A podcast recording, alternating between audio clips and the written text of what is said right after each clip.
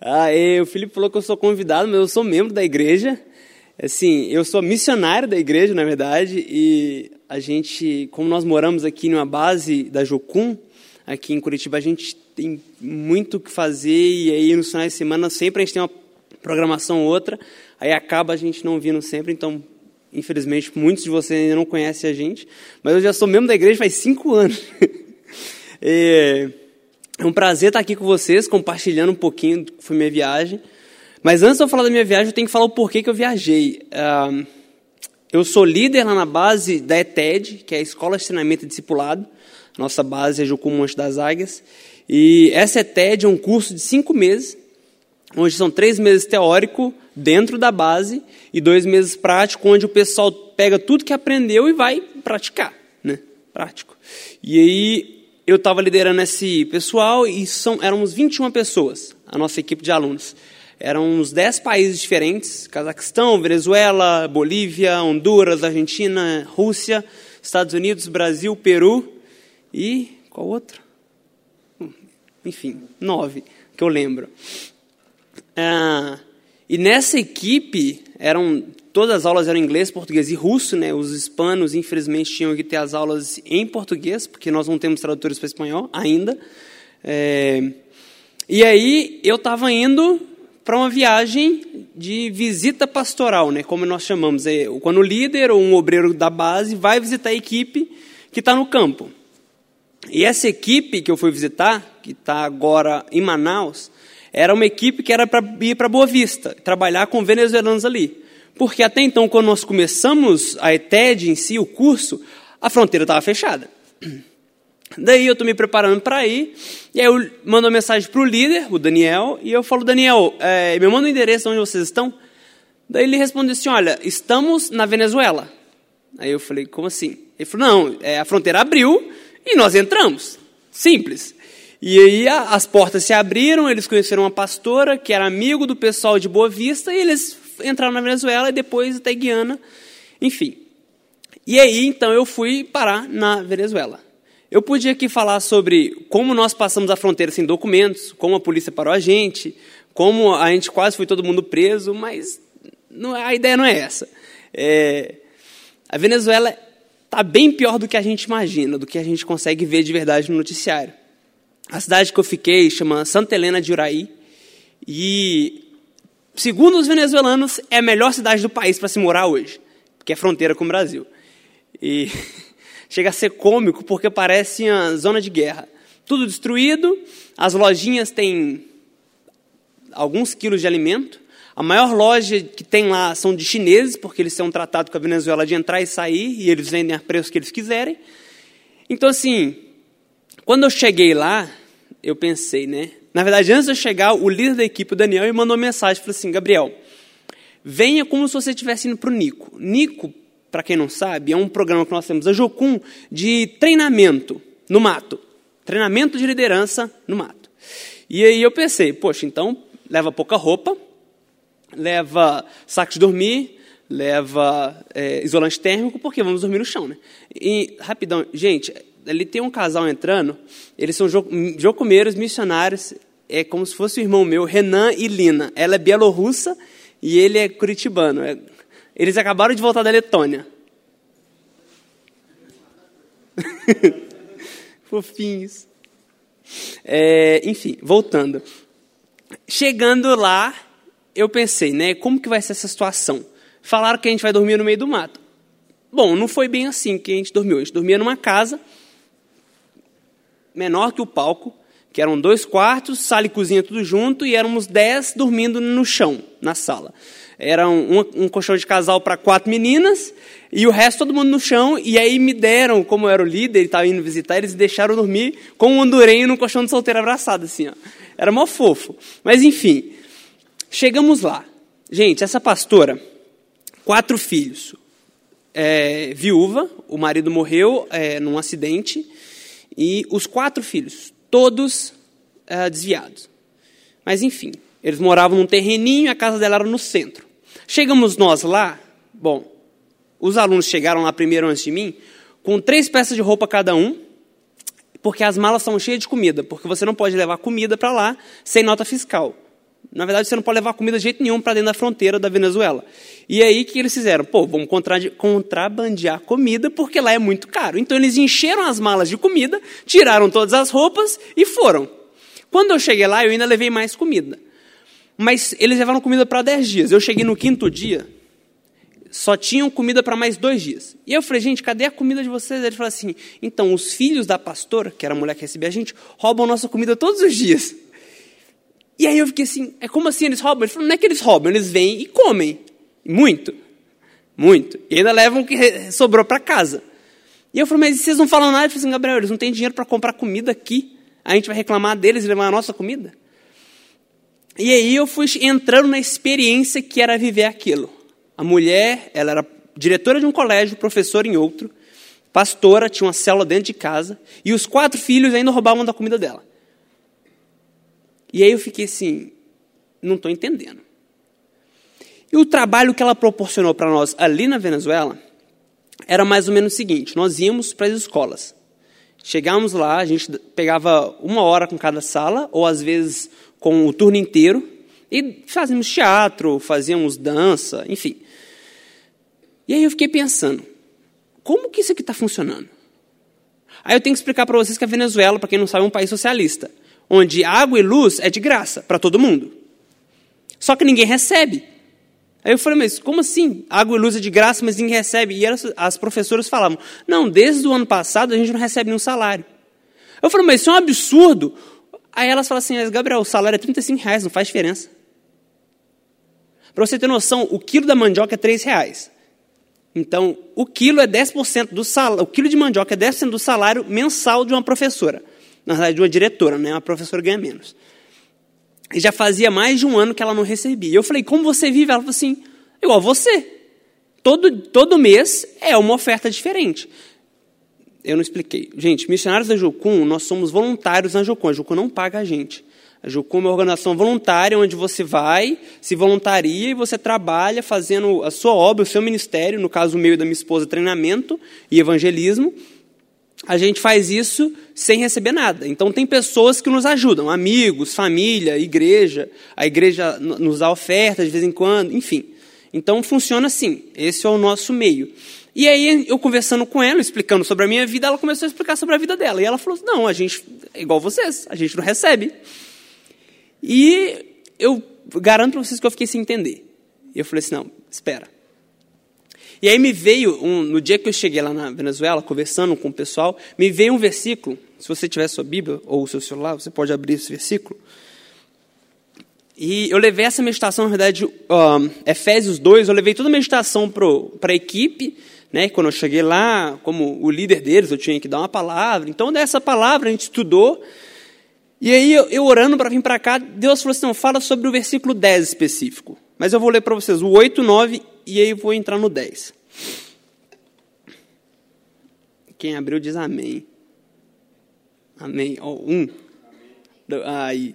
Tá, vamos lá. Efésios 2, 8. Porque pela graça sois salvos. Mas por meio da fé, isso porque pela graça sois salvos por meio da fé. E isso não vem de vós, é dom de Deus. Não vem das obras para que ninguém se glorie. Porque somos feitura sua, criados em Cristo Jesus para as boas obras, as quais preparou, Deus preparou para que nela andássemos. Aí eu fiquei pensando, tá, Deus, o que eu vou falar em relação a isso aqui especificadamente? Gente, eu não, eu não vim aqui para pregar, tá? Quem vai pregar é o Felipe, eu só estou dando testemunho rapidinho. O que acontece? Eu cheguei lá e falei, tá, nós somos salvos pela graça. E eu levei esse, esse estudo para os alunos. Né? Nós somos salvos pela graça, não é pelo que a gente está fazendo. Então, o que a gente está fazendo aqui é só obras, no caso. E aí Deus falou: não, o que vocês estão fazendo aqui são as boas obras que eu planejei. E aí, quando eu ouvi a situação dessa professora e dos outros professores, pasmem, a maioria dos professores, pelo menos naquela cidade, na Venezuela, são cristãos. A igreja cristã, evangélica, protestante é fortíssima nessa cidade, junto com os maçons. Mas vamos focar nos, nos protestantes. Gente, toda escola que nós íamos, toda escola, os professores, ou um ou dois, ou os guardas, ou o diretor eram cristãos. Todos. Todas as escolas. E eu não fui em poucas escolas, fui em muitas. Pelo menos uma em cada dia. E eu ficava assim, mas como você sobrevive? E ele assim, pela graça. E aí eu falei assim, mas como que vocês trabalham? Eles falam assim, olha, Gabriel, funciona assim. O, o governo dá água, o governo dá luz. Então o colégio está aqui. Só falta a gente entrar, abrir e dar aula. E eu fiquei assim, não faz sentido. E eles falaram assim, Gabriel, nós nos preocupamos mais com a educação da próxima geração para que eles não façam as coisas que essa geração está fazendo. Aí eu parei e falei assim, cara, eu vim lá do Brasil para fazer uma visita pastoral com esse pessoal aqui, e quem está sendo visitado por Deus sou eu? Isso me levou a pensar muita coisa. E eu, uma certa conversa com essa professora, eu virei para ela e falei assim, mas você sabe que a senhora é missionária? Ela falou assim, não, eu só sou uma pastora. Eu falei, não, você é missionária. Você é missionária. E ela, não, não sou. Eu falei, é, sabe por que você era missionária? Aí ela falou assim, por quê? Eu falei, porque é o seguinte, o que é um missionário? É uma pessoa que tem uma missão, tem uma tarefa específica. Você vai, você pega essa tarefa e você cumpre essa tarefa. Esse é o missionário. A minha tarefa, a tarefa da minha esposa, do Renan, da Lina, que nós somos missionários de carreira, é levar a palavra de Deus por todo mundo. Mas eu fiquei pensando, se eu levo a palavra de Deus para uma escola, eu vou lá, uma hora, como eu falei, né? Uma hora em cada turma, falo de Jesus, faço um testemunho, falo um, faço um teatrinho, muito legal. Mas quem é que ensina princípios e valores para essas pessoas, esses meninos? São os professores cristãos que estão lá dando aula sem receber há mais de dez meses, há mais de um ano. Os missionários de verdade ali na Venezuela não era a minha equipe de dez pessoas que estava ali por 15 dias, ou eu que fiquei ali dez dias. A equipe de missionários de verdade na Venezuela são aqueles professores que estão ensinando princípios e valores todos os dias. Porque eles entenderam o que é o ID de Jesus. E Marcos 16,15, que é ir de pregar o evangelho a toda criatura. Eles estão indo para a escola, dar aula, para o trabalho deles, dar aula. Enfim, fiquei cinco dias na Venezuela, ali, com o pessoal, com a equipe, e na volta, voltamos para o Brasil, para a cidade de Pacaraima, que é divisa do Brasil ali com a Venezuela. E é engraçado que você tem que entender que o Venezuela e o Brasil têm um tratado, eu não sei se nas outras fronteiras são assim, porque eu ainda não fui nelas, mas é assim, os postos policiais que tem tanto de um lado quanto do outro são só figurativos. É só para dizer, aqui tem uma fronteira. Mas você entra e sai quando você quiser, como você quiser. E tem a primeira cidade, Santa Helena, e a segunda cidade, Pacaraima, Brasil e Venezuela. Você só é revistado, checado, visto se você tem visto, se você quiser ir adiante no país, para as próximas cidades. E, gente, Santa Helena é pobre. Santa Helena tem pouca coisa no mercado. Por quê? Porque todo mundo de Santa Helena está em Pacaraima. E aí, quando eu cheguei em Pacaraima, para ficar na cidade mesmo, chegamos lá, a cidade está lotada. Parece o centro de Curitiba, pensa na 15, num dia de verão, hum, sábado, três horas da tarde multiplica por 10. É lotado o tempo todo, gente trabalhando, gente correndo para um lado para o outro, gente querendo de vender bagulho 24 horas.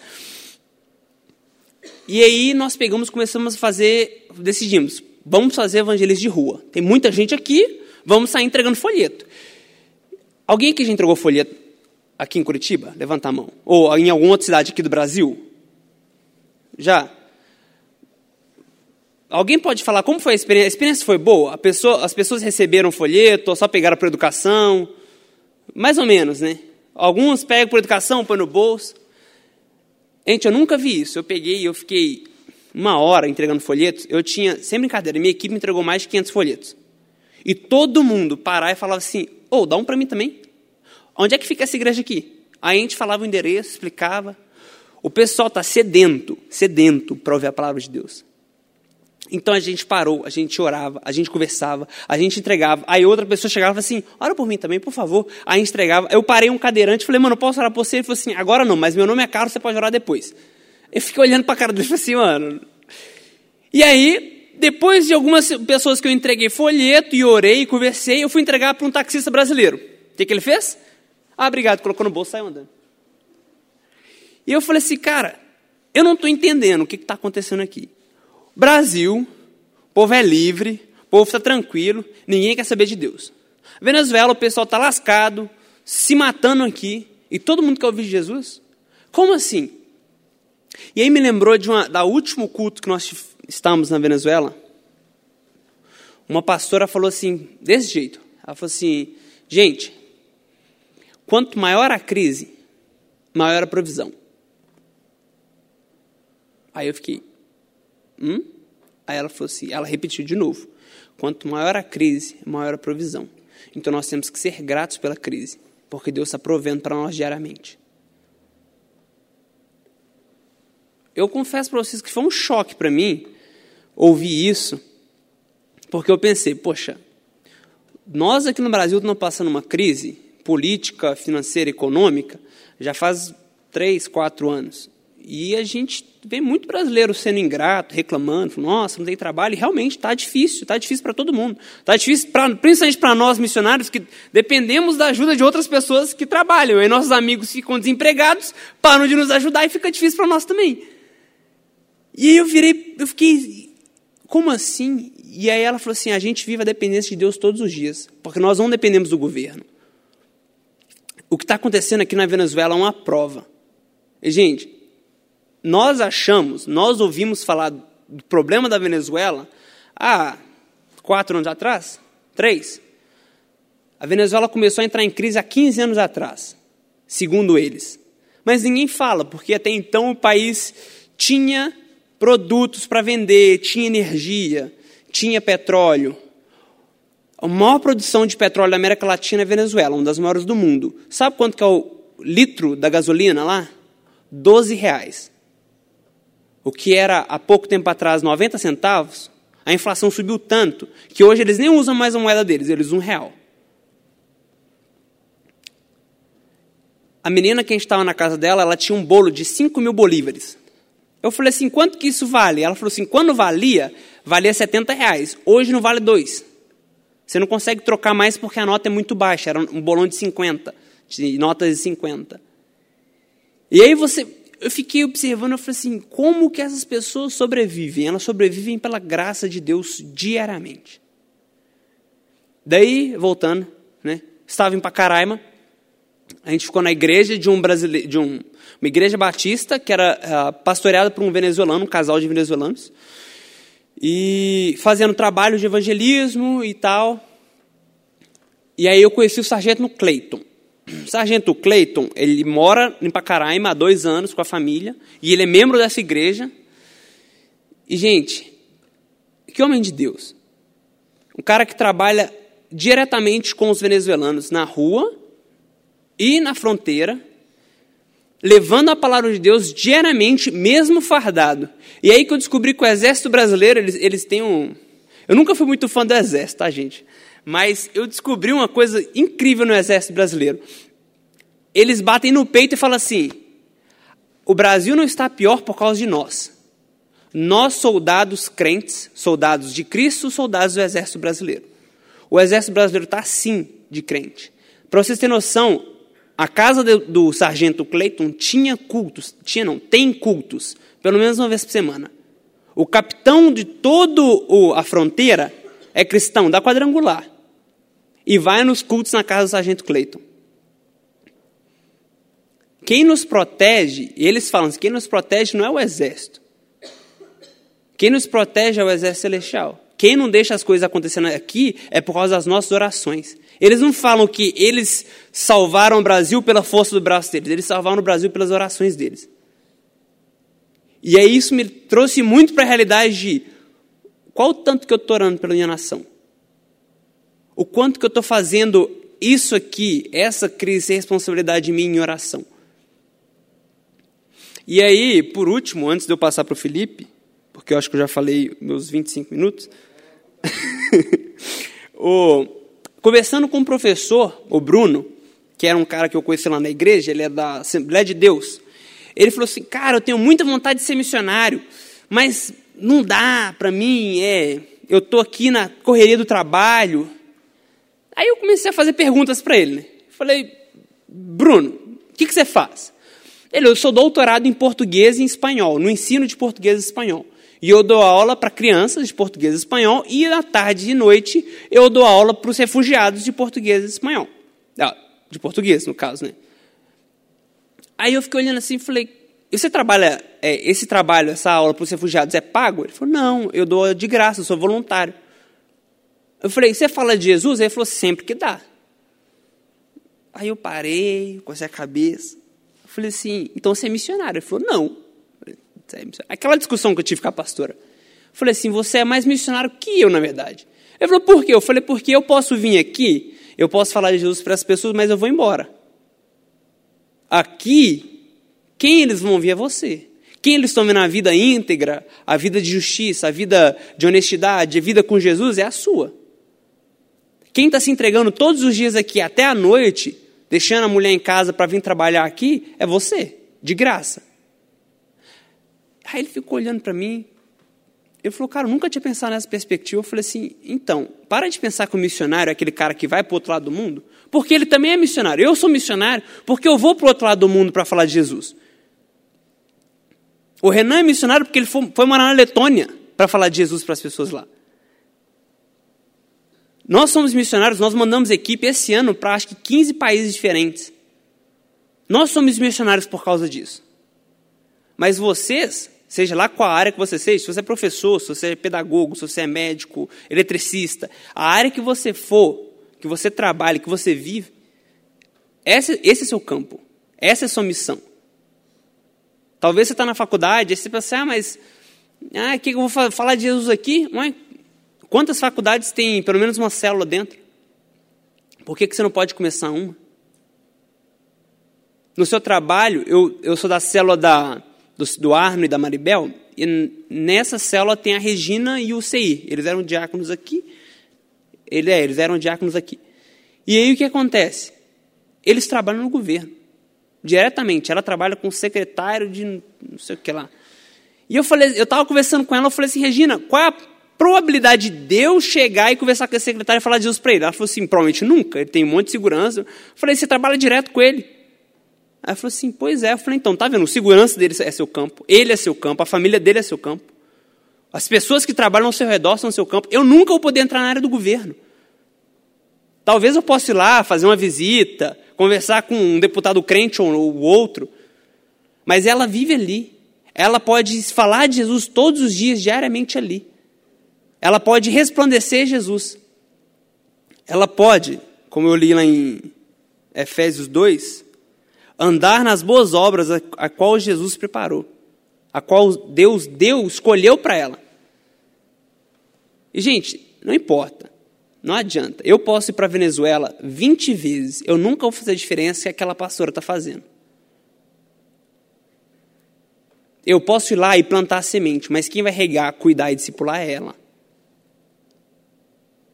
Eu posso ir lá aonde você trabalha, falar de Jesus para meio monte de gente. Mas se você que está ali não tem uma vida íntegra com Jesus, as pessoas vão olhar para mim e falar assim: pois é, é muito legal o Jesus que está falando, mas aquele cara ali que é da sua igreja não vive isso. E aí o, o que eu falei provavelmente não vai valer de nada, porque você não está testemunhando ali.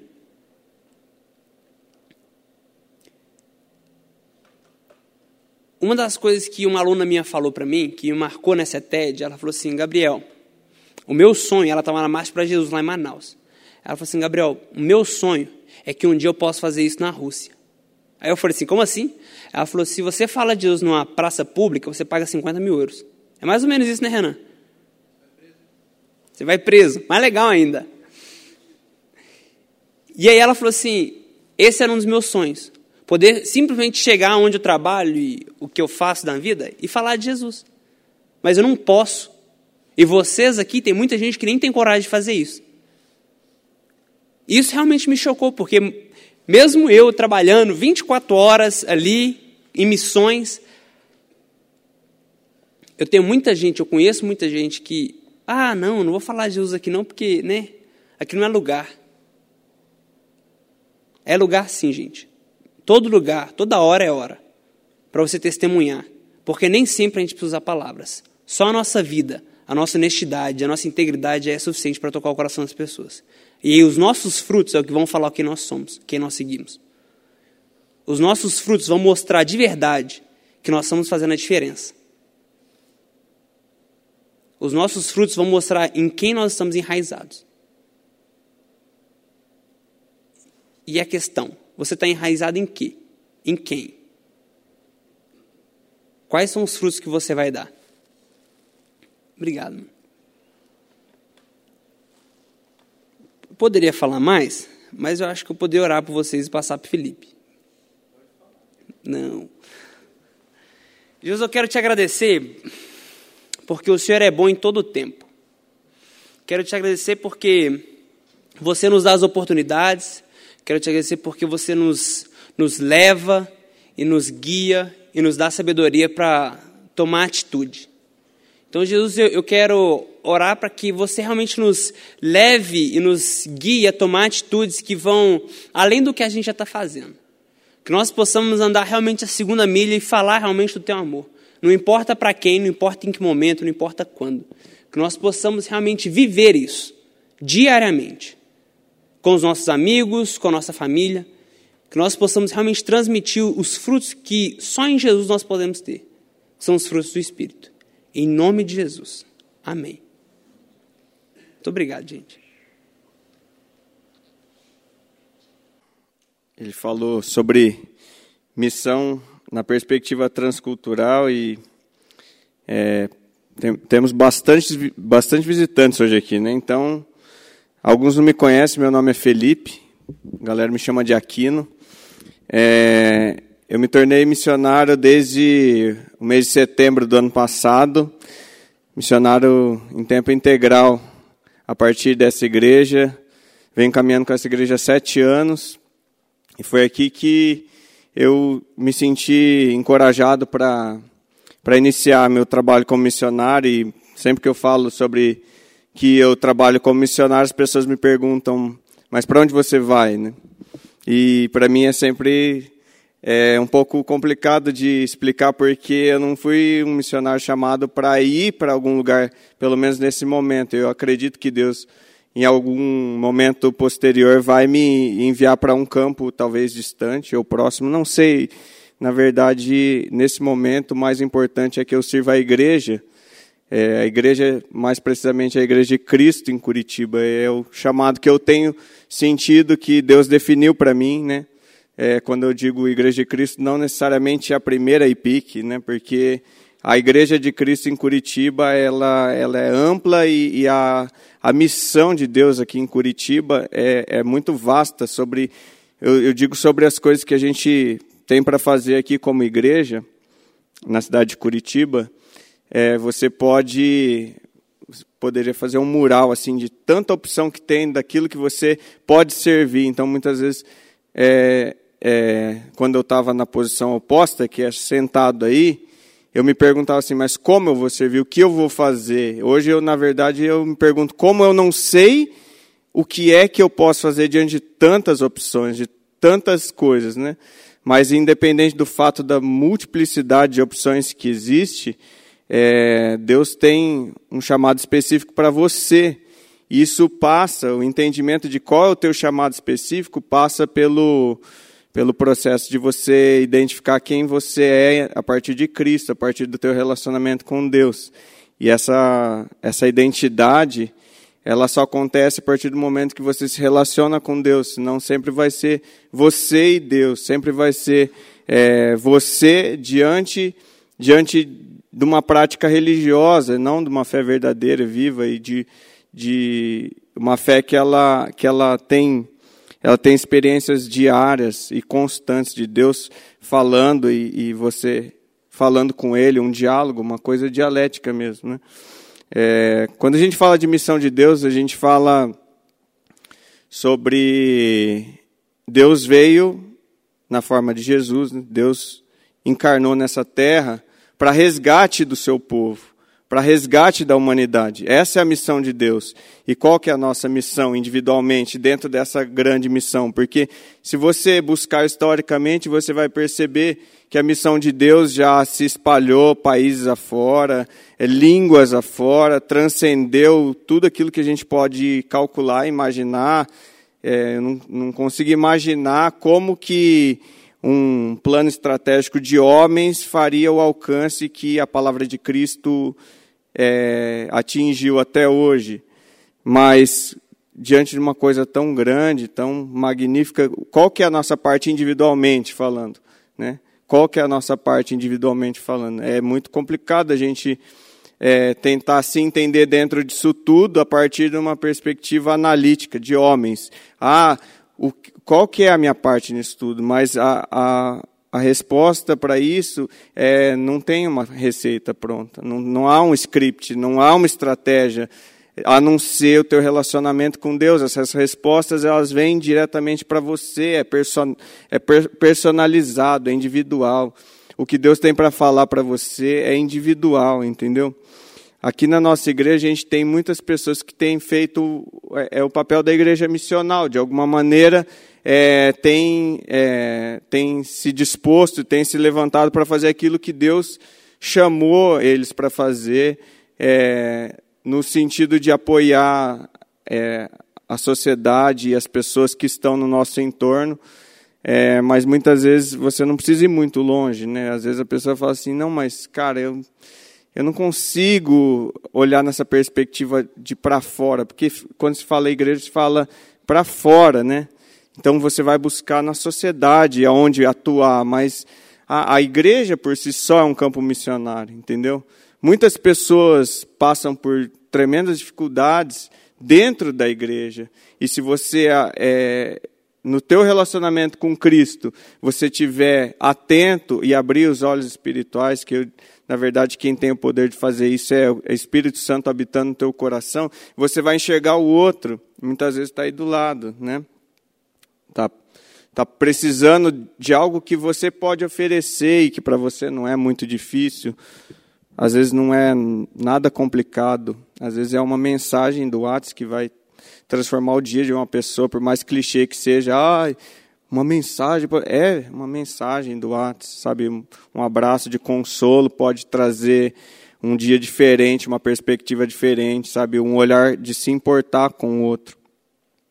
É, a gente tem que procurar no relacionamento com Deus é, encontrar nossa sensibilidade espiritual para enxergar como Jesus enxergava as pessoas, porque é, a gente muitas vezes complica o que é a missão de Deus, complica o que é a obra de Deus, mas está é, tá muito à mão, assim, é, desde que eu me separei para fazer a obra missionária, muitas questões vêm, vêm para mim, vêm direto para mim, assim, cai no meu colo, eu falo, nossa, né, nunca esperava uma situação dessa, mas eu sei porque veio para mim, porque é, talvez eu já tenha passado por uma situação semelhante à que essa pessoa está passando, e, e a, a, minha palavra de conforto que eu encontrei no meio da minha aflição, às vezes é exatamente a palavra que a pessoa precisa escutar. Então, tudo que você tem passado de aflição, como diz a palavra, em tudo dai graças,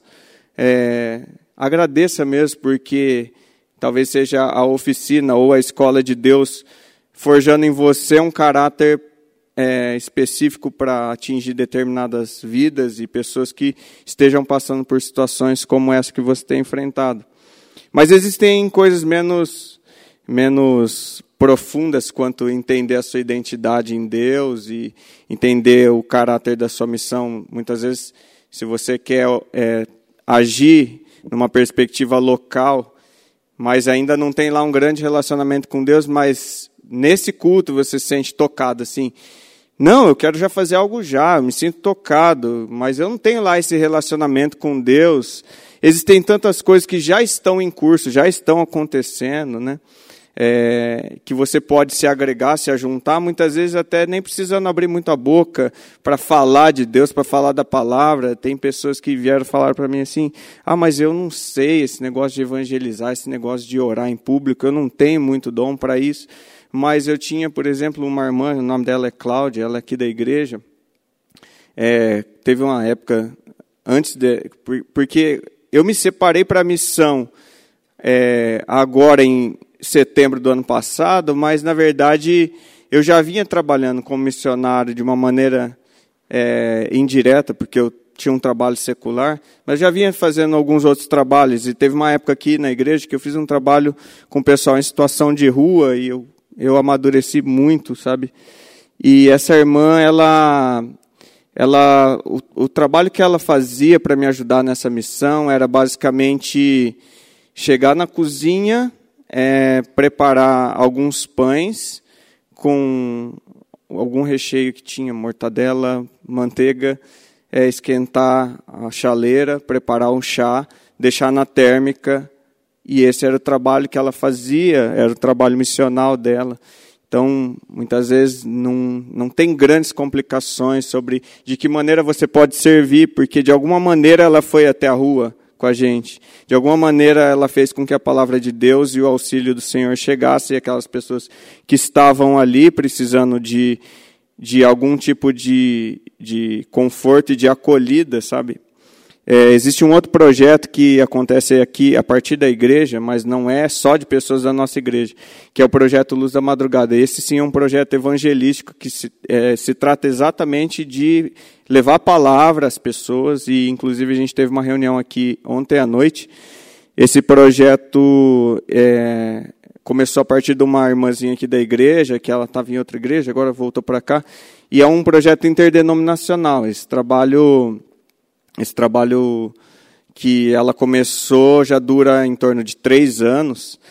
E ontem aconteceu uma coisa interessante porque eu encontrei dois rapazes que eram de fora de Curitiba e um deles estava só de camiseta. E você imagina no frio que tá, como que ele não estava, né? Tipo, ele enfiou o braço para dentro da camiseta assim, e ele estava assim.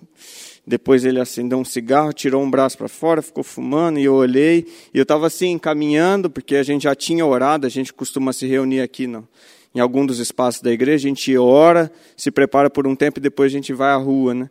E quando a gente está na rua, a gente está caminhando ali como mais um dos, dos pedestres ali, mas a gente está orando, falando, Deus, quem é a pessoa com quem o Senhor quer falar? Quem é essa pessoa? E uma dessas pessoas foi esse rapaz, eu me compadeci dele naquele momento. E assim, ele não estava mal vestido, né? porque tem muita gente que está em situação de rua e o teu compadecimento é pelo estado né, de, de depreciação que a pessoa está ali. Mas ele, ele parecia estar tá, tá como só, só, fora de, de preparo, assim, tipo, porque ele era de Minas, acho que ele não percebeu o clima que faz em Curitiba. E ele estava assim no aspecto de quem estava indo para a balada. E de fato, depois eu perguntei, ele falou que estava se preparando para ir na Verdun, que é a balada LGBT que tem aqui na frente. E aí a nossa conversa não foi muito longe, porque eu percebi que ele não queria muito. Mas quando eu ofereci uma oração para ele, que se ele aceitava que eu orasse pela vida dele, ele falou que aceitava e pediu que eu orasse pela mãe dele. Então, eu orei no sentido de que Deus confortasse a mãe dele, tranquilizasse, porque aparentava ser que a, mãe dele se preocupa muito com ele, né? Pelo fato dele ter vindo assim, sem, sem no, rumo, sem um norte exato, porque é que ele veio para Curitiba e e quando eu terminei a oração, daí eu, eu vi que eu tinha acabado de virar, veio três pessoas de uma outra igreja, de alguma outra espécie de ação missionária ali, e, e eu ainda cheguei a escutar assim, moço, você quer uma blusa? Eu falei, cara do céu, olha só como que Deus é. O rapaz está encostado lá, e o Senhor me leva a, a levar a palavra, levar um, uma oração, e, e na sequência Deus atende uma necessidade que ele estava tendo ali, que era a necessidade do agasalho e depois eu continuei caminhando, veio um amigo que é um rapaz que ele é cristão, ele é músico, talentosíssimo aqui em Curitiba e, e ele teve uma recaída na droga. E aí ele veio falar comigo, daí ele perguntou, mas o que, que você está fazendo aqui? Daí eu falei assim, é isso aqui que a gente está fazendo. Ele, o quê? Ele falou, falando de Deus, cara, estou trabalhando como missionário e tal. E aí ele, poxa, sério, que bacana e tal. E ele falou, é, cara, você então é mais um, porque já veio um cara da minha igreja aqui me procurar para falar de Deus.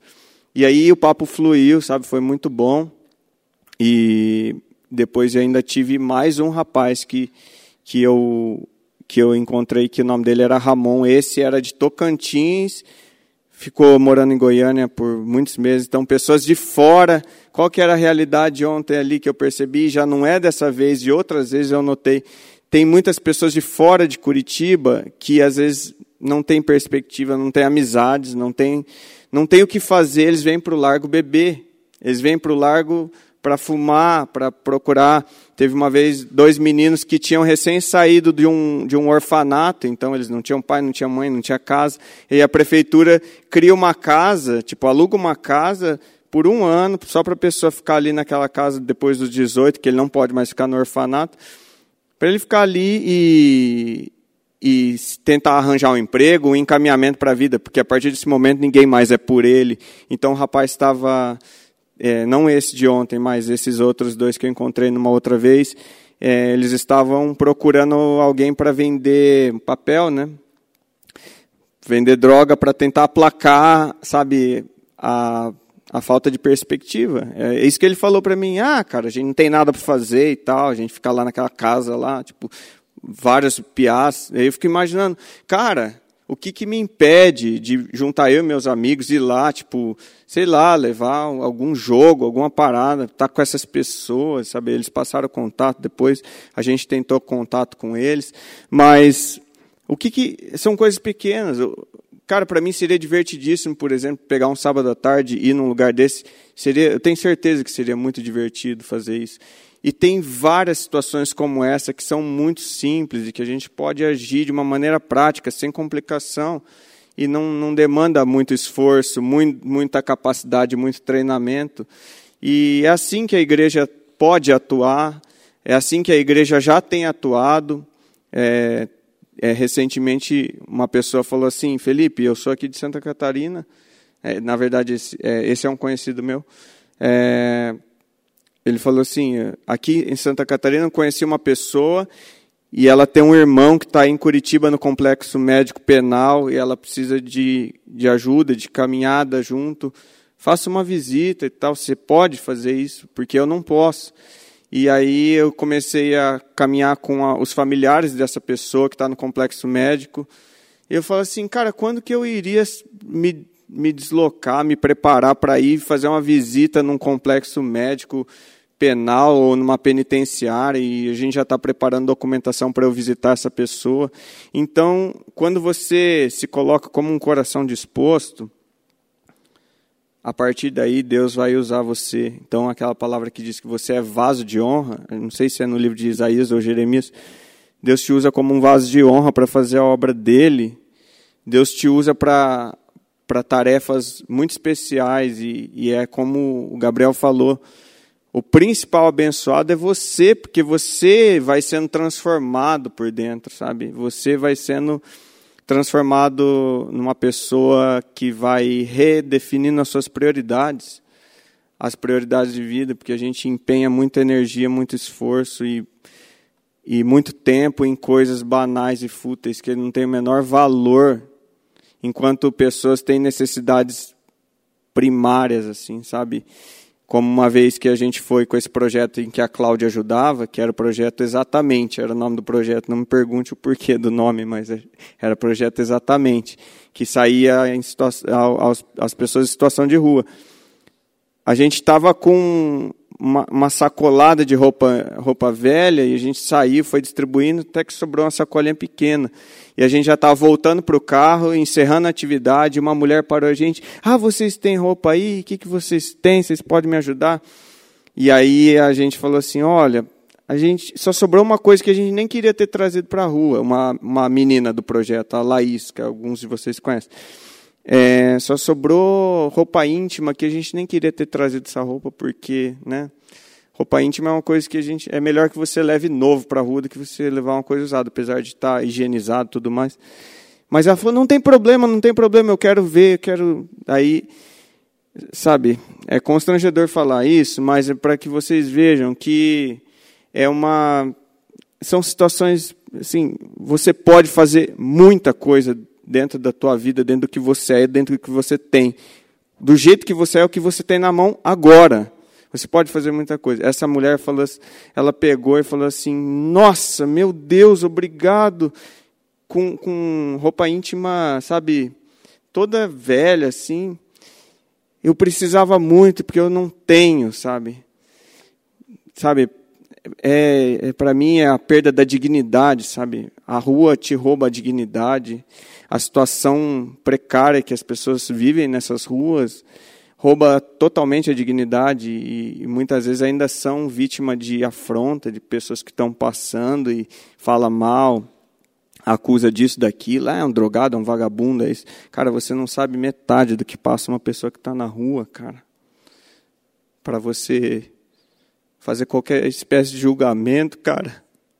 Você não faz ideia do que essas pessoas passam na rua, cara. A gente não faz ideia. Não faz ideia. Cara, essas pessoas muitas vezes têm histórias semelhantes às nossas. Eu tenho uma amiga hoje que eu estou tentando ajudar ela. Tem pessoa em Portugal mantendo contato. Deus me colocou essa missão. O nome dela é Aline. Ela era minha amiga em Maringá, a gente ia festas junto e tal. Depois eu descobri que ela estava em Curitiba.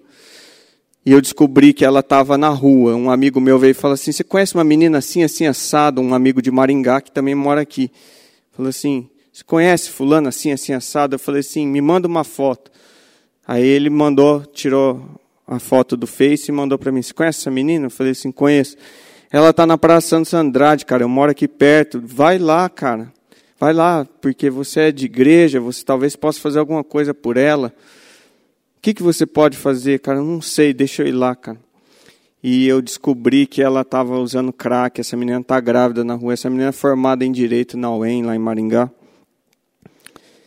E ela estava numa situação deplorável, cara, sabe? E ela estava grávida e usando crack. Sabe, uma pessoa irreconhecível. Irreconhecível a situação dela. Eu falo assim, como que essa, essa situação veio parar para mim? Mas não há coincidência no reino de Deus, não há coincidência. Deus direciona cada situação para você. Então não fique pensando o que eu posso fazer, mas simplesmente se coloque diante de Deus como um coração disposto. Se você se colocar como um coração disposto, Deus vai direcionar cada uma das causas que Ele quer que você atue, entendeu? No começo, eu, no começo da, da minha caminhada missionária, antes mesmo de largar o meu emprego, nesse projeto exatamente, foi uma caminhada de muito sofrimento de ver essa situação e às vezes e era principalmente que a gente fazia essa ação no período do inverno sabe um frio rigoroso que para nós que estávamos agasalhados já era tremendamente difícil enfrentar aquilo é, aquelas pessoas que ficavam clamando por um cobertor. Por favor, você não tem um cobertor? Não tem, cara. Só tem essas blusas aqui. Às vezes era blusa feminina, era um cara que estava pedindo. Às vezes eram calças femininas nas sacolas, era tudo que eu tinha. O cara vestia roupa de mulher, não estava nem aí, cara, sabe? E a gente tem uma pá de roupa lá que a gente não usa porque é old fashion, né? Não é, não tá na moda. Cara, o que, que você está fazendo com tanta coisa, sabe? E eu falo isso por mim mesmo, tem roupa minha lá. Hoje, graças a Deus, bem menos, porque eu vou dando, sabe? Mas, cara, a gente tem que olhar para o que a gente é, o que a gente tem, e saber que tudo que está nas nossas mãos hoje pode ser usado tremendamente por Deus para fazer diferença na vida de pessoas. Você não vai resolver o problema da pessoa, uma coisa que eu aprendi na missão você não vai tirar a pessoa da rua e muitas vezes essa pessoa não vai sair da droga, não vai sair da rua e ela às vezes vai morrer, como teve casos de pessoas que eu atendia, depois eu passei em outro momento falou assim: "Ah, o frango morreu". O frango era o apelido do cara, o frango morreu, cara. Nossa, cara, como doeu meu coração, cara, de saber que o cara tinha falecido, cara, na rua e que todo o esforço que a gente tentou fazer para ajudar aqueles caras mas assim, a questão não é se você vai mudar ou não, sabe? É como se, se a vela acesa no coração da, da pessoa em relação à fé, como se a fé dela fosse uma vela. Essa vela está se apagando, aí vem você, talvez com um fósforo e acende por mais um tempo. Tipo, talvez você traz uma outra vela ali, substitui, e aquela vela daquela fé, daquela esperança daquela pessoa permanece acesa. Você não vai você não vai, sabe, criar um, uma labareda, uma fogueira, mas você vai permanecer, vai fazer com que a luz de Deus permaneça acesa na vida daquela pessoa. E na verdade, às vezes Deus está querendo tratar você, cara, sabe? Porque aquela pessoa, Deus está no cuidado dela. No momento oportuno, Ele pode tirar aquela pessoa da rua. Ou às vezes a morte daquela pessoa na rua vai impactar a vida da família dele, vai transformar a vida da família dele inteira. A gente não sabe os propósitos de Deus, então se aquilo que você tem para fazer ou para oferecer parece meio ilógico ou insuficiente, e muitas vezes era frustrante ver que o que a gente podia fazer era tão pouco, sabe? E a gente queria fazer muito mais e havia emperramentos, empecilhos que não permitia que a gente fizesse. Mas a gente ficava assim, poxa, estou fazendo nada, cara. O que, que eu estou fazendo? Não estou fazendo nada, não está transformando nada, não estou tirando pessoas das ruas. Depois Deus vem e mostra e fala assim: Eu estou tratando você, cara. Estou tratando aquelas pessoas. Não é do teu jeito, é do meu jeito, sabe?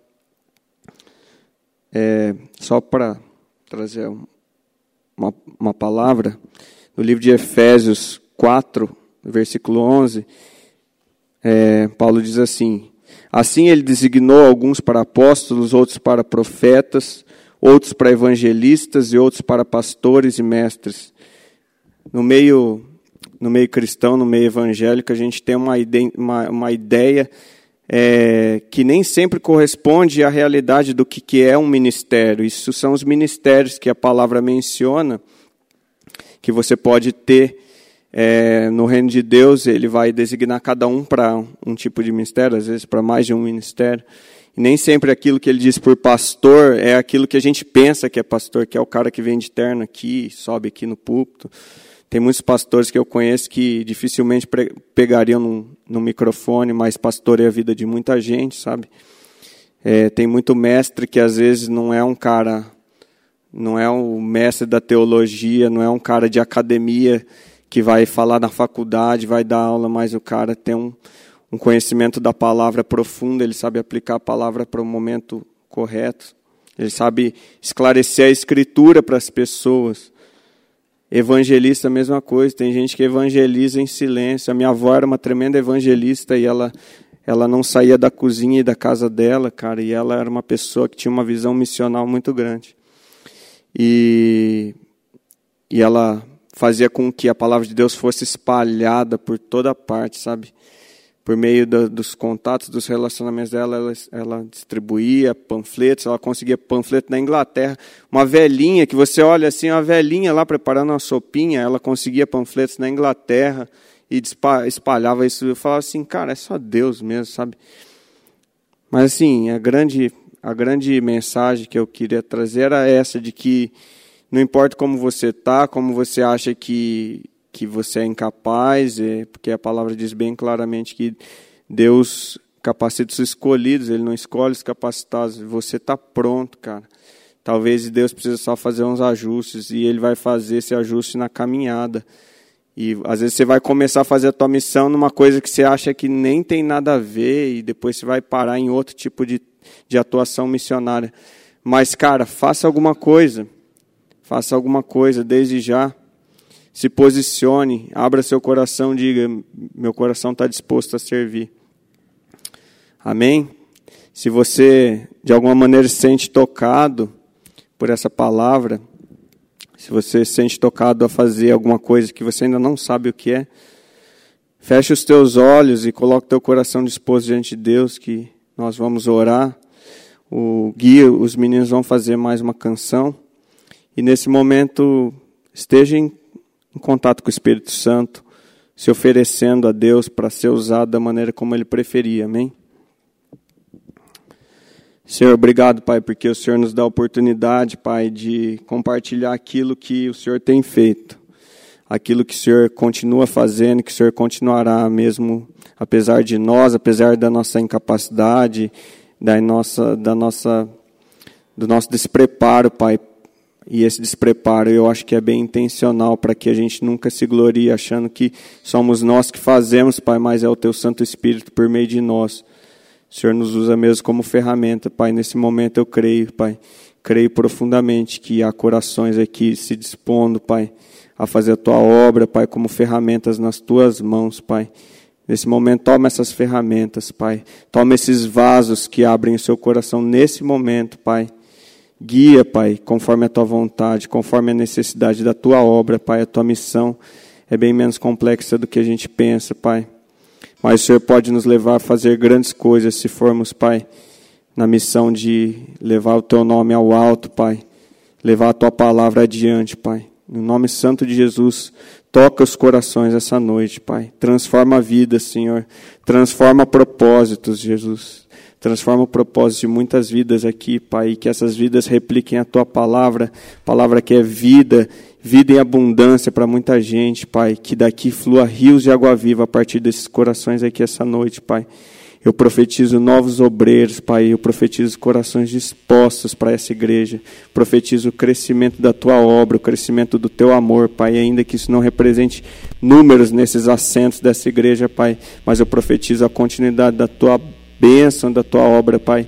A partir da vida dessa igreja, Pai, faz daqui um celeiro, Pai, de boas obras, de bênçãos para a vida dessa cidade, Pai. No nome santo de Jesus que eu clamo e entrego todas essas pessoas, todas essas coisas, tudo que foi falado, todo esse culto, Pai, tudo para a honra e glória do Teu nome, Pai. No nome santo de Jesus que eu te peço e agradeço, Senhor. Amém.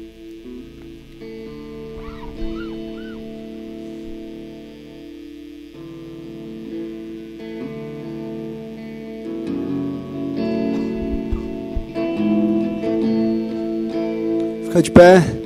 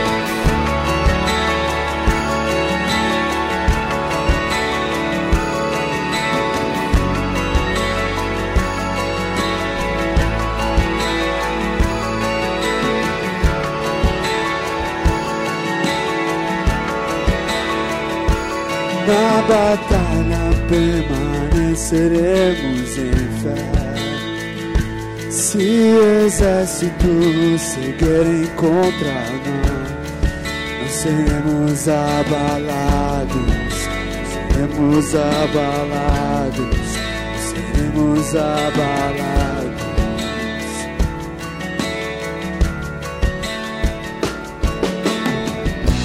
tu vier a intensa escuridão, não temerá o nosso coração. A esperança nasce com a luz. Deus é por nós, Ele é o vencedor. confiando em nosso Deus e em teu eterno amor. Não seremos abalados, nós seremos abalados, nós seremos abalados.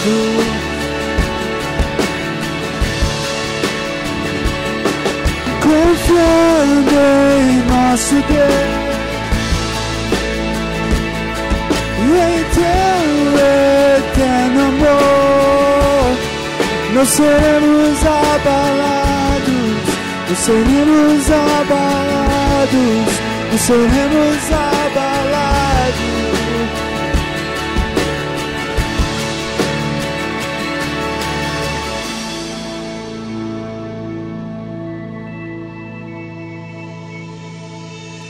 Seus inimigos cairão. Nosso Deus é mais forte, tudo Ele pode. Mais alto nome não há.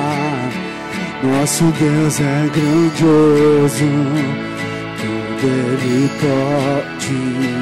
Seus inimigos, seus inimigos cairão. Nosso Deus é mais forte, tudo Ele pode. Mais alto nome não. Nosso Deus é grandioso, tudo Ele pode.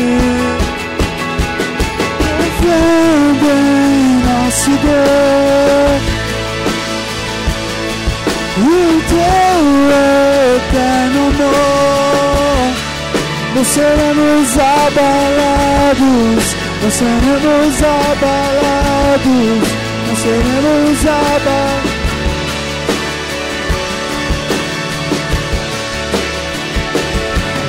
Confiando em nosso Deus e em teu eterno amor, não seremos abalados, seremos abalados, não seremos abalados.